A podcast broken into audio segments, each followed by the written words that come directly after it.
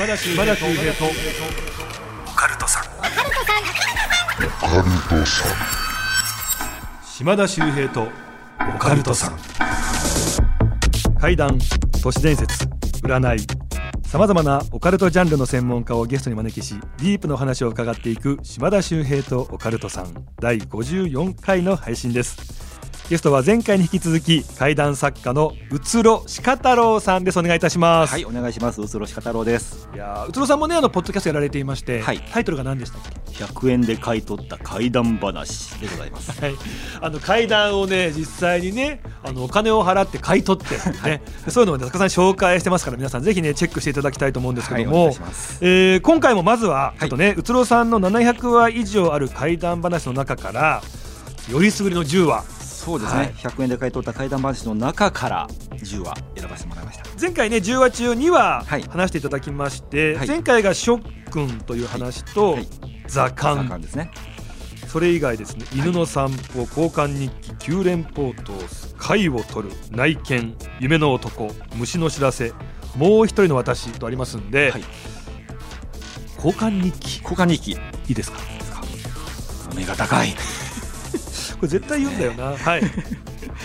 交換日記、はい。では語らせていただきます。お願いします。はいえーっとねこれは K さんという女性の方が高校生の時に体験した話なんですね。はい。で、まあ、彼女が高校の時ですね彼女のクラスの中で、まあ、女子の間だけなんですけどもある遊びが流行ってまして、うん。何かというと交換日記なんですね。はい。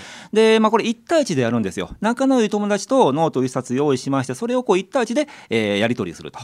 で K さんね割と活発な女の子で友達がすごく多かったんで、はい。い、ろんなこと交換日記やってたんです。まあ、だからあの家に帰ったらもうなんか日記をその誰かに当てた日記をいっぱい書かなあかんって、うん。そういう結構忙しい毎日を送ってたと。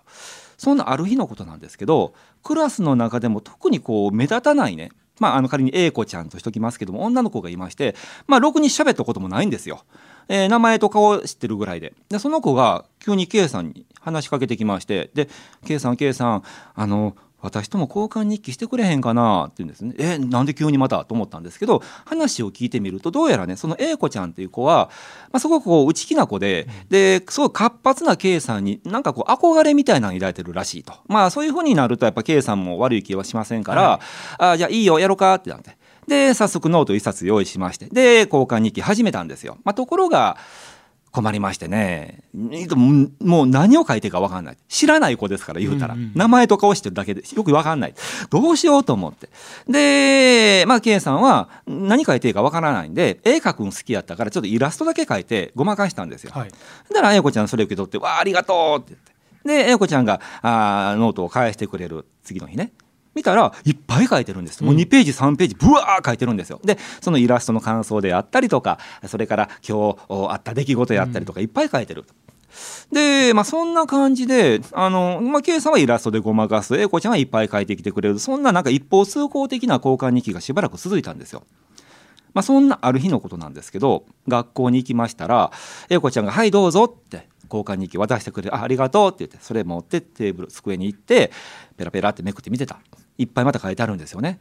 でバーって読んでてでペラッとページめくったらそこに見開きで大きな字で「黄色い」って書いてるんですよ。でそれもカタカナででしかもこう消えるような薄い字で「嫌い」って書いてるんですね。で何これと思っていやいやあの子がやろうって言い出したんやと思ってちょっと腹が立ってで英子ちゃんのとこ行ってね「これ何よ?」嫌なやったらもうやめたらええやん」って言ったんですよ。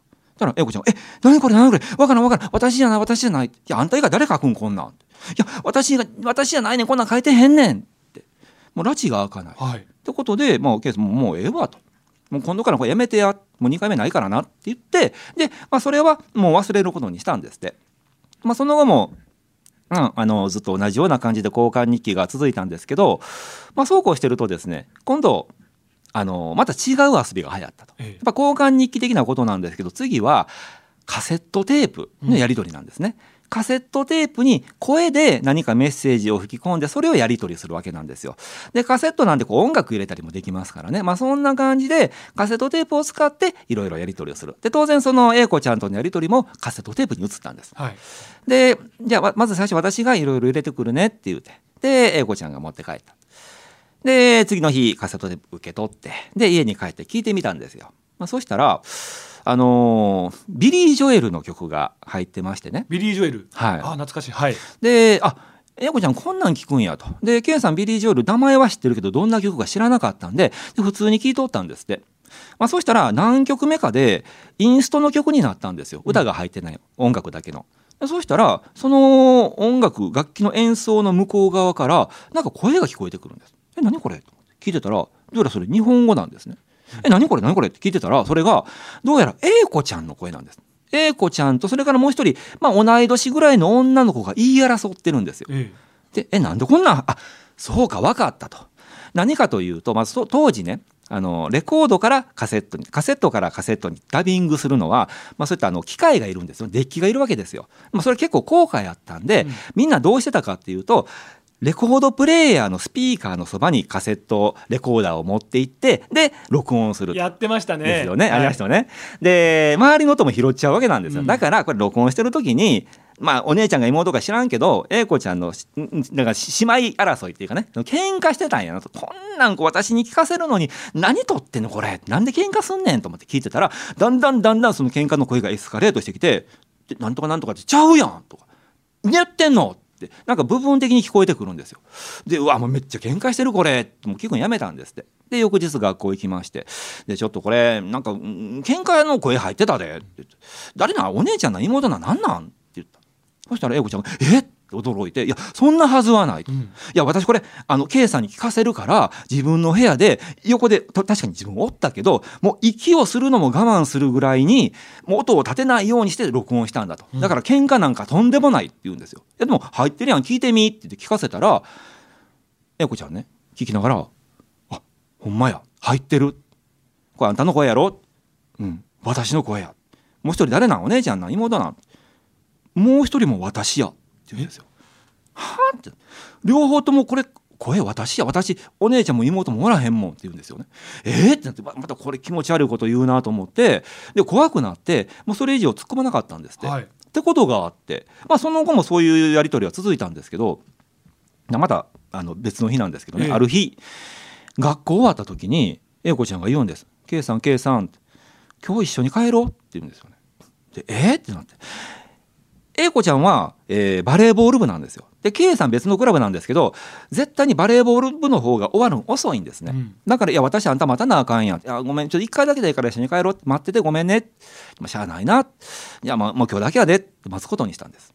で K さんクラブが終わった後にあのバレーボール部は体育館でやってますんで、ね、そっちの方に行ってみようと思って体育館に行きました。体育館ごった返してるんですうん生徒でね、でバレーボール部とバスケットボール部かな？2つが体育館のコートを使ってまして手前がバスケットボール部なんですよ。で結構ギャラリーがいっぱいおってでその人混みをかき分けるようにして奥の方に進んでいった、まあ、そうすると奥でバレーボール部が練習してるんですよね。コートの上で試合やってると。で周りでこう試合に出ていない部員たちが応援援してるそういう状況やったんですけど英子ちゃんどこかなと思ってこうやって見てたらあおったけどあれ何？と思ったんです何かというと英子ちゃんねユニフォームにも着替えずに制服のまんまでコートの試合やってるど真ん中に立ってボーっと立ってるんですよ。え？あれ何やってんの？邪魔やんあんなとこおったら。うんでそれを避けるようにしてみんなこうバレーボールやってるんですね。はいえ何なんこれ？と思って。でその英子ちゃんの顔を見たらどっか一点ギューってに睨んでるんですって凝視してるんですよ。すごい怖い顔で睨んでる。え何睨んでるんやろう？と思ってその視線ずっと辿っていったら体育館の端っこの壁のところに座ってる女の子の方に睨んでる。その子何とみよく見たら座ってる子も英子ちゃんなんです。ええその座ってる方はユニフォームを着て応援してるんですよ。その座ってるユニフォームの英子ちゃんをもう一人の制服姿の英子ちゃんが睨んでるんです。わ何これ？英子ちゃん二人おりやん。え、どういうこと？どういうこと？わけわからなくなって。わ、怖っと思って。で、もう、もう、もう、もう、もうええわ、帰ろうと思って、ケイさん帰ろうと思うんですけど、人でごった返してるんでなかなか移動できない。わ、どうしようどうしようと思ってる間に、バレーボール部が終わって、で、後ろから、あ、ケイさんって英子ちゃんの声がした。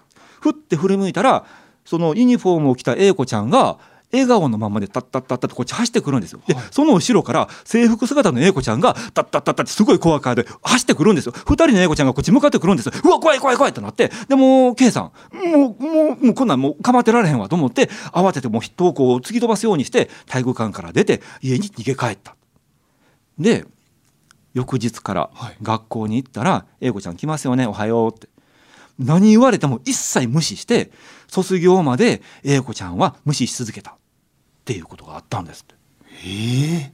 だから分かんないんですよこれ。何なんか、あのーはもちろんねいはい。二人いるなんてことは多分普通にはありえないことじゃないですか、はい。ただ最初の交換日記では「嫌い」っていう文字ね、はい英子ちゃん書いてないって言ってたけど、はい。明らかに書かれていた、はい。テープレコーダー、はい。同じ英子ちゃん同士が言い争ってる、で最後英子ちゃんのことを睨みつけているってもう一人の英子ちゃんがいる、はい。やっはいぱなんか二人いるんですよね。はい。どれをね見ても。はい、そうなんですよ。ただでも普段もちろん英子ちゃんは一人だけですから学校にね二人で来ることもないしなんなんってなるんですよね。で英子ちゃん自身も自分がもう一人いるのが分かっているのかいないのか判然としないんですよこれ。あの分かってないような僕は気はしましたけど聞いててねですよね。だって「嫌い」っていう文字はいはいを見た時に「はいえ私そんな書いてない」っていうはい、はで言い争ってたのはおかしいにせよでもそれ、なんでこんな声が入ってるかわからないい、そうですね。はい。でやっぱ凝視ずーっとされてんだとしたら、はそのにこやかに応援なんかできないい、しそうですよね。やっぱ一方的にはい。なんかそれを面白く思ってないもう一人の英子ちゃんが、そうですよね。本当そんな感じですよね。英子ちゃんは分かってなくてはい。そこがなんか気持ち悪いんですよねこれ。なんすこの話多すぎるんで。これ幽霊とかまたそういうものとまた別の気がしてきますよねそうですよね。だからもう一人の人格なのかとかはい。自分のもう一つのこう念が出てしまってるのかとか、うんはい。そうですよね。でもなんかもう一つのその念らしきものはどうもこう K さんのことをよく思っていないのかそんな感じがしますよね。そうですねなんかこう、特にまた2人が仲良くなることに対して毎回邪魔をしてくるような感じはありますもんね。そうですよね。はあ。まあでもそれもね真相がわからないまんまなんでいや面白いなあこのお話ちなみにおいくらで買われたんですか？これがね確か300円で買いましたね。それでこの方はガッツポーズしてました。まあね普段100円でやってますからねこれ300円っていうのはもういつもの3倍ですからそうですね相当なね値がついたってことなんですよね。ははあいやちょっと聞いたことないような話でこれはまあ確かに珍しい話ですね。すごいっすね。えもう一話いいですか？はいわかりました。えじゃあ貝を取る貝を取る。これ撮影するってことですかね？あごめんなさいごめんなさい一番大事な部分。あごめんなさい一番大事な部分で今わせてくださいよ貝を。いやいや今だってちょっとなんか間があったからもう言うのやめたのかなって思って。貯めたんです貯めたあ貯めたな。はい満を持してたんですね。そうですそうですすみません。ちょっとエネルギーいるんであれ言うのね。じゃやんなきゃいいじゃん。すみません。そんなことないです。これ大事ですからこれあのね、ぜひもんですからね。はいそうですはいじゃあ貝を取るでお願いします。お目が高い。別に言うななんですかその言って照れるっていう。いややっててななんかバカバカしいなと思って自分でもすみません。ありがとうございます。えあなんです？ああ貝を取るね。もうほらはいそっちに夢中だったからもうこっち覚えてないじゃないですか。貝を取るいいですよ、はいこの話はいいいですよ すごくえっ、とねこれはねえっ、とじゃあ名前はねえーじゃあ S 君としときますね。はい。えーもうもう今大人の方なんですけども彼が中学生の時の体験なんですよ。で同じクラスですごく仲の良かった友達がいましてで T 君って友達なんですけど T 君がある時自分これから趣味をカメラにする写真を趣味にするって言い出した。なんかお父さんからねカメラを、まあ、誕生日にもらったかなんかでいいカメラいい一眼レフね。でそれを趣味にすると。でちょっと今度日曜日に写真を撮りに行くから一緒に行けへんって言ってどこ行くのって、まあ、どっか電車乗ってこう山の方に行きたい山の景色を撮りたいって言うんですよ。で行こうかってなりまして。で日曜日に電車乗りましてね行ったわけなんです、はい。ですごくよく晴れた日で。で適当な田舎の駅で降りまして。でもう本当に目的もなく山の中をこうわーって歩いていったんですね。のあたりにはこうなんかちょっと畑があったりとか山の稜線があったりそんなこうパーって撮っていくカシャッカシャって撮っていくと。でまだ当時そのデジカメとかなかった時代ですね。全部フィルムなんですよ。フィルムに収めていくわけですよ。でこう野良仕事してるおじいちゃんの後ろ姿撮ったりとかずっとやって山の道をずっと上がっていった。そしたら、まあ、田舎ですからね一軒一軒ポツポツ家があって大きいんですよ。うん。で門が大きく開いてまして中こう覗いたら母屋があって横にこうガレージがあったと。でそのガレージになんかあのケージ、まあ、檻ねちっちゃい檻があってでその中にウサギが1羽入っとったんですって。で「あウサギやあ可愛いな」言うて。でウサギが1匹あのこっち向いてじっとしてるんです白いウサギ。で「じゃああれ撮ろう」言うて。でカシャって撮ったんです。で、まあ、他にもいろんな写真を撮ってで帰ったでまあその後 T 君はそれをカメラ屋さんに出しましてで写真できたよって後日ね学校に持ってきてくれたんですよ。でこれ一緒に見ようと思ってまだ見てへんねん一緒に見ようや言って。で見てたと。であこんなん撮ったこんなん撮った。あこれおじさんおったな。あこんな電柱あったな。撮って見ていった。であって見ていってあれ？って1枚の写真で手が止まったんですよ。それ何かっていうとあのウサギを撮った写真なんですね、えー、見たら母屋があってガレージがあってケージがあってでその中にウサギがいたはずなのに写真に写ってるのはどうやら赤星インコなんですよ。緑と黄色のあのカラフルな柄のインコがそのケージの中にまあ止まり木とかありませんから地面のところにちょこんとまあ座ってる映ってるんですって。で何これ？あれウサギやったよなこれ。ウサギやったウサギやった。でもこれインコやんこんなん。ほんまに何なんこれわけわかんない、はい、で結局それはそれで終わったんですよでそんなことも、まあ、すっかり忘れたもう何年後か。あのもう2人とも社会人になってまして。でたまたまね街で T 君に会ったんですって。はい。久しぶりやなって飲みに行こうやってバーって言ってで昔の思い出話をしてた時にその写真のこと思い出したんですよ。なあのうさぎの写真あったやんか。あなんかインコやったやんあああったあったほんまや。あの写真まだ俺実家行ったらあるでってなりまして、で今から行こうやって、まあ、実家も近かったんでね。行こうかってなってで2人して行ったんですよ。でまあお母さんとももう買い物しりなんで「あ久しぶり」って言って「あすいませんご無沙汰してます」言って。で家上がらせてもらって昔の写真こう探して引っ張り出してきた。バーって見てたんですよ。あったんですあの写真、で見たら、ええ、あのケージの中ね何も入ってなかったんですえ？空っぽやったんですよ。今見たら。え？そうです。だから最初ウサギ取ったはずがインコになってて何年後かに見たらインコも消えていた。っていうそういう。なんすかこの話。はい、何なんだろう。ね分かんないですこれ。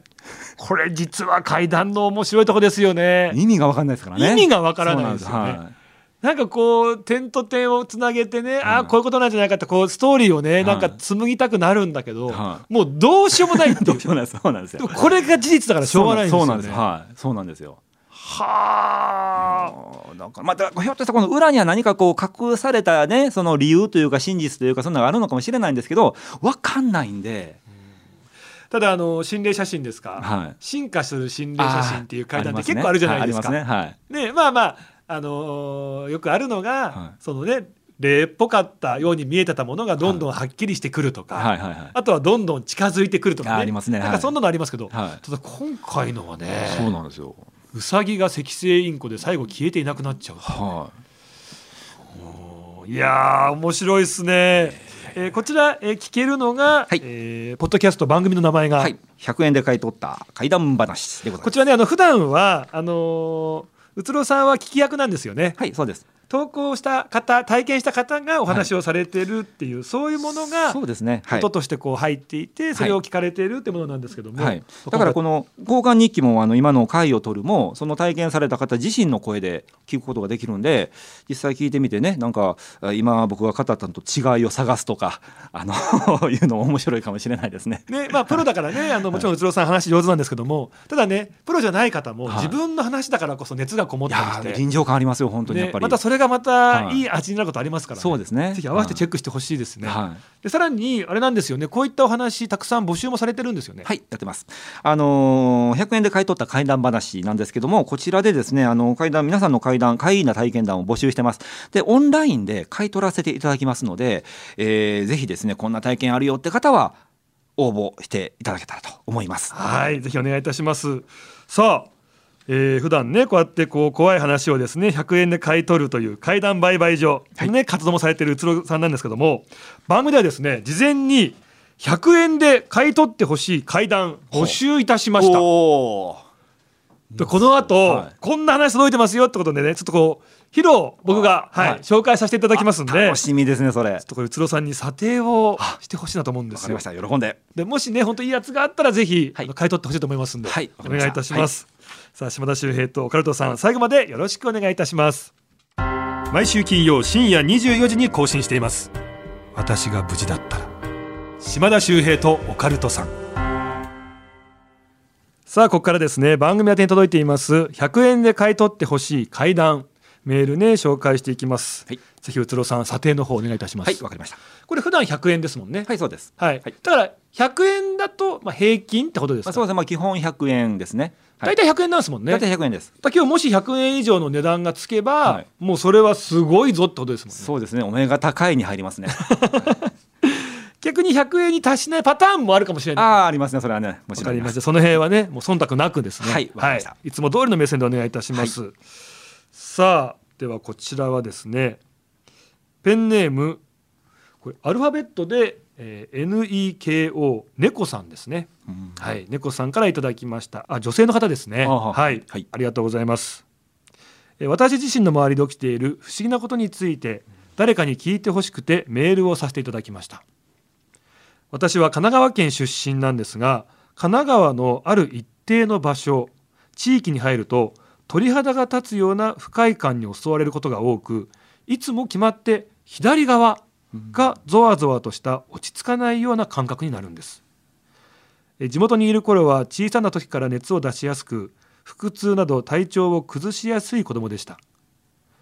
ゾワゾワとした不快感は子供の頃はその感覚が常にあったので特に気にせず過ごしていました。が一時期仕事の関係で地元を離れることがあり地元を離れてからはその感覚がなくなったんです。そして二十数年ぶりに地元に戻ってきたらまたあの感覚左側おかんのようなゾワゾワとした不快な感覚がまとわりつくようになりました。そしてですねそこからはまるで転がり落ちるように不幸が続いたんです。まず飼い猫が引っ越してから2ヶ月足らずで急死一人暮らしなんですが常に家に誰かがいるような感覚がする。神奈川から離れると不快な感覚が消える。家族中が急激に体調が悪化。職場が今現在倒産寸前。などなどです。私は特に神奈川が合わないようで神奈川に入ると自分ではない何かが体に入り込んで攻撃的な発想になることがあるんです。その感情かっこ怒り悲しみ執着といった負の感情。これが自分ではない誰かと感じるのは神奈川。でこの地域から出るとスーッと消えてなくなりまるで気持ちが後退したかのような不思議な感覚になるんです。生まれ育った土地も含み神奈川の一定の地域に入ると空気の流れの変化が一瞬で変わります。何人かの知り合いに霊を取り込みやすい体質と言われたことがあるんですが感覚としてはいるというふうに感じるだけではっきりと見たことはありません。えー事故物件や意味地という言葉があるように出身地だとしても合わない土地はあるのでしょうか。何か解決方法があれば教えていただきたいと思います。よろしくお願いいたします。おー。そ相談ですねこれね。まあただちょっとこう自分がまあ生まれ育った場所ですよね、うんそうですね。で特に神奈川のはい。まあある地域になるとやっぱりこう自分がそこにいるとおかしな感覚になりしかもやっぱりおかしなこと良くないことも立て続けに起こるしはい。やっぱ自分自身もなんかこう負の感情がこうね増幅してしまうようなうん。ところになるんですっていう。はい。あーそうですよね。えっ、とまあなんか左側だ左半身だけっていうのが意味ありげですよね。ね、なんか言いますよね。はい。右側、左側は意味があるんだよはい、前なんか聞いた話ではあの悪い霊というのは体の左側左手とか左手の先から入ってきて右から抜けるんだって聞いたことがあるんですよ。だからなんか左側から入ってきてで抜けようとしてもここから先ねり通り過ぎることができなくて滞ってるとかなんかそういうことがあるのかなとかちょっと聞きながら思ったんですけどただその土地によって自分に合う合わないっていうのはね、まあ、あのもちろんあって僕もあるんですよ。ああるんですか、はい、僕はね合わなかった土地がね S 県にしときましょうか。S 県はここだよって言われたら今どうしようと思って分かったんですけど、はい、ここは合ってます今。えー、えー、ここは大丈夫です。ここは大丈夫です。昔のお前だじゃないですか。はい S 県がえそれ県全体がダメなんですか？そうでまあ全体なのか何なのか S 県に住んでる時はろくなことなかったですねもう病気はして入院2回してるし手術もしましたし仕事うまくいかないしで家で不動産でトラブってとか、えー、4年住んででろくでもないことばっかりでしたね。なんかわかる気がします。ああります？やっぱそんな。やっぱいろんなこと転々として引っ越したりすると、はい。あの場所すげえ調子良かったよなとあか。ありますね。はい。そうなんですよ。あのよくね出世部屋とか言うじゃないですか、はいこの部屋に引っ越した人がみんなブレイクするとかっていう、はい。ただやっぱ土地っていうのもあるんですかね。あるんでしょうねそれはね。例えばあその S 県は僕にとってよくなかったけど、まあ、他の人にとってはいい県やったりしますんでまあだからこの、えー猫さんですかね。猫さんにとって神奈川県という場所があまり良くないのかもしれないですね。ただでも生まれ育った場所ですからね。土地ですからね。そこがちょっと悲しいもんがありってなますよね。ると単純に相性だけじゃなくて何か先祖のとか、はい。なんかそういったもともとある曰くみたいなことが関係してるとかそれもあるか考もしれないですすね。。あの単純に、はいあの土地が合う合わないってことを、はい水が合うっていうじゃないですか。あそうですねはい水が合う水が合わないとか。はいでやっぱ実際あれあるみたいで、はいやっぱり人間って体がほぼ水分だからうんその場所にある水っはいていうのが合う場所に住んでると体も元気になって調子がいいんですって。はいはいはいでやっぱ自分と水が合わない地域ってあるらしいんですよね。はいそこの地域に住んでるとなんかニキビがいっぱい出てきちゃうあとか。ーはい。でもここ引っ越したらあなんか全然なんかなくなっちゃったみたいな。っうん。ていうことはあると思うんです。またちょっと違った感じですよね。そうですね、まあ、だから体調だけではなくってねなんか他の仕事がうまくいかないとか、うん。まあ、そういったこともあるんでただでやはりひょっとしたらそのゾワゾワはここは良くない場所ですよって知らせてくれてる。てね。はい。うん。で取ればやっぱ早めにね神奈川は、ただご実家ですからね。あそうなんですねそこですよね。面白いのがあのパワースポットって言うじゃないですか、はいは例えばもう誰しもがね知ってる有名な神社、はい仏閣とかだったりしてもみんながいいわけじゃないらしいんですよね。はいはいここすごいいいんだって思って行くんだけどえなんかゾワゾワするんですけどはいなんかちょっと居心地悪いんですけどっていう人もやっぱり一定数いるんですよね。はいでそんな有名じゃないんだけどここめちゃくちゃ気持ちいい、うわはいーなんか元気になるって人もいるんですよ。はい。でやっぱりねそのパワースポットと人間にも相性ってあるらしいんですようん。あーなね。るほどなるほど。はだってこういうことあるんでしょういね。そうでしょうね。それはあるでしょうね。だからやっぱり体が SOS 信号を出してくれてるんだから、うん。はい。そういう感覚を大事にして、はい。そういうふうに思う場所は近づかない、はい。逆にすごく気持ちいいとか思う場所にはいるようにするっていう、はい。なんか面白いなこの話。ねそうですね。あそうちなみに、はいこちらのメールなんですけども、猫さんからいただきました。はい。宇都さん、はい。査定の方していただきたいんですが、ではこちら、はい。いくらで買い取っていただけますでしょうか？はい、猫さんのお話には100円つけさせていただきます。え、え、な、いい加減しなさいよ。今300円ぐらいのなんかトークしてたじゃん終わった後。結構お互いにクロストークで盛り上がったよね今。いやいや、まあ、そうですけどね。どういうつもりであのトークしてたんですかじゃあ？いやいやいや、いい話だなと思いながら。普通だなと思ってたってこともしかしいやいやて。いやまさかまさか。いや、だ、だだって、な、悩みの種ですよ。猫さん大変ですよ。この深刻なね。すけどね実家でね。まあまあでも100円は決して悪いわけじゃなくってね。はいはいもう本当に数多く聞いた中でも、はいあこれはいいと思ったっていう話だから100円って流せたわけですもんね。そうです、そうです。はい。階段として認めましたという100円ですからね。はい、猫さんぜひね、自信持ってください。ありがとうございます。えメール紹介しました猫さんにはですね、番組から、えー、100円分の Amazon ギフト券をお送りいたします。はい。いるのかな ?100 円分の Amazon ギフト券って？僕欲しいですね。あ、そうですか。はい。じゃあこれね、はい楽しみに待っててね、はいい、ただければと思います。使っていただけたらと思います。さあ、面白いですね。次回は100円以上が出るんでしょうか。はいその辺も皆さん楽しみにね、はい、聞いていただければと思います。いやまさかあのトークした後100円だと思いませんでしたけどね。あ、そうですか。怖いわ いやいや100円だなと思いながら。思ってたってやめてよ。さあ島田秀平とオカルトさんそろそろお別れのお時間来ましたけどもやっぱいいですね。そうですね。はい。皆さんのねお話っていうのは、いいですね。えー終わった後こうああだこうだ話せるのがいいですそよね。こなんですよ。そこが楽しいんですよ。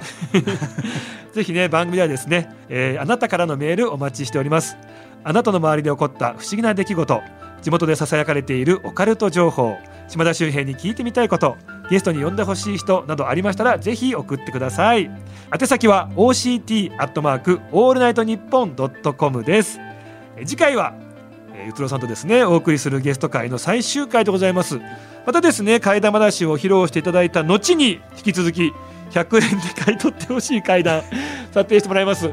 次回はね100円以上出るでしょうか。はい頑張ります。できる限り頑張りますもんおかしいあまあまあ。まあ いつも通りね査定してくださいね、はいわかりました。ははい、たくさんメールありますんで、できる限り紹介したいと思います。皆さんお楽しみに。というわけで今回もうつろさんありがとうございました。ありがとうございました。えーゲストはうつろ鹿太郎さんでした島田秀平とオカルトさん次回もお聞きください。